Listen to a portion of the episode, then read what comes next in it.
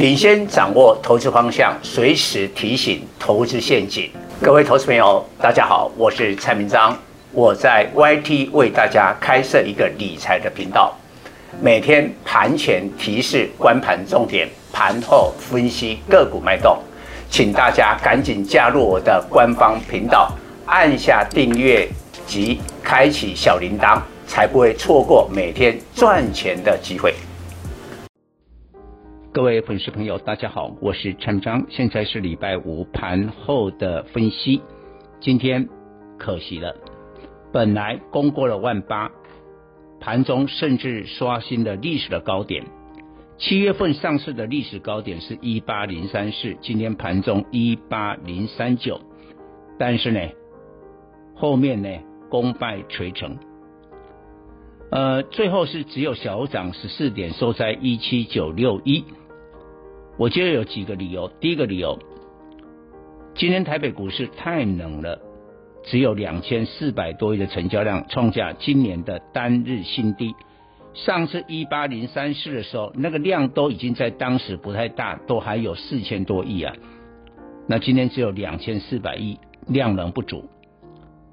一旦量能不足的话呢，未来即便站上万八、万八以上的空间就比较有限，而呈现的个股的轮动，我们要注意到这个现象。第二个，我觉得败笔是在于这一波在短线上，老实讲，投信是季底的做账，它是比外资还猛，但今天投信卖超了，虽然卖超才小小的五亿。让我们理解到今天为什么大盘留了上影线，内资有一些调节了。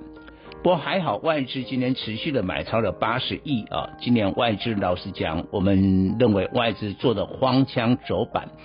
台北股市今年大涨三千点，外资累计卖超台股五千多亿，所以或许他开始要回补了，认错了。那重点是下个礼拜。在元旦假期，下周只有四个交易天，我比较认为礼拜一有可能还会要拉回，那希望能守在一七九零零这个位置。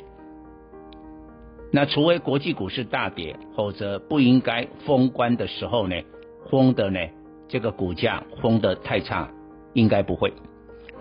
但是或许就在假期即将来临的之前。股市呢，台股会正式的站上万八，所以下个礼拜再站一万八千点。但是从今天投信开始卖超来看，隐隐约约下个礼拜结做账会变成结账。那今年投信在中小型股呢操作非常的成功，反过来讲。下个礼拜，也就是中小型股有一些结账的卖压，所以这时候股票要看指标性。我讲了好几次，今年为什么上市柜公司这么赚钱？要赚台币四兆，第一个靠了半导体，那当然指标除了晶圆双雄以外，就是联发科。其实今天这个盘呢，是靠联发科的。联发科涨二十五块，来到一二零，它仅次于台积电第二大全值股。联发科能往上，一定会带动低本一比的 IC 设计。第二个部分是航运，但是今天航运除了航空有一些零星的点火，整体的航运股气势还没有出来，量没有跑出来，所以量要再增加了。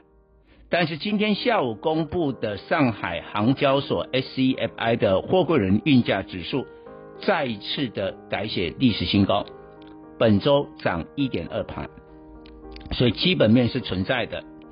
第三个部分，今年的云雨是靠金控，其实金控现在不是很热门的股票，但是我们的粉丝，假如说你资金部位是比较庞大的，希望有一些资金放在比较安全的地方。